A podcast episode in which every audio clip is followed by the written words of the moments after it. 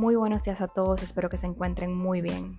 Este mes es diferente para mí. Es el mes de mi cumpleaños y lógicamente por esto es un mes especial. El mes en que cumplimos años es diferente para cada quien. Muchos hacen una cuenta regresiva, otros se alegran por todo lo que han conseguido hasta la fecha. En fin, es distinto. Y este día quiero compartirte ciertas cosas que he aprendido este año, obviamente esperando que puedan servirte. El tiempo pasará de todas formas, ya sea posponiendo eso que quieres hacer o actuando. Entonces enfocarse es importante y actuar aún en contra de nuestra voluntad, me refiero en contra de nuestra pereza. Es una satisfacción poder decir me enfoqué y cumplí mi objetivo en el tiempo previsto.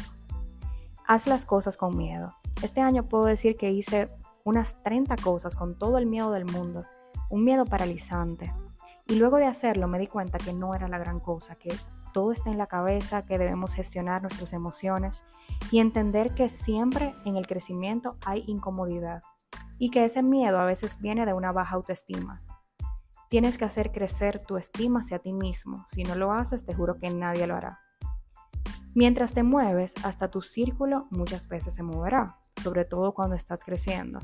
No todos están en la misma página, no todos se quieren superar y crecer, y eso no está mal pero quizás llegue un momento en que las relaciones se caigan porque no hay nada que las conecte.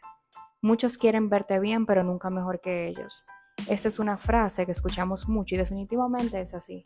Debemos aprender a dejar a un lado nuestro egoísmo y entender que los éxitos ajenos también son nuestros.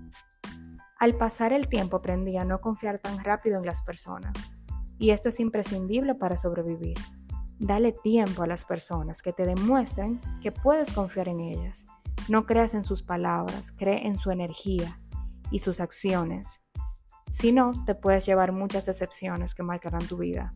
Y por último, esas decepciones hay que trabajarlas, porque puedes somatizarlas en tu cuerpo.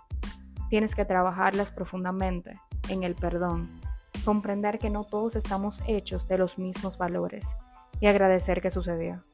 Espero que esto pueda motivarte a que estos últimos meses del año sean conscientes y presentes. Un abrazo.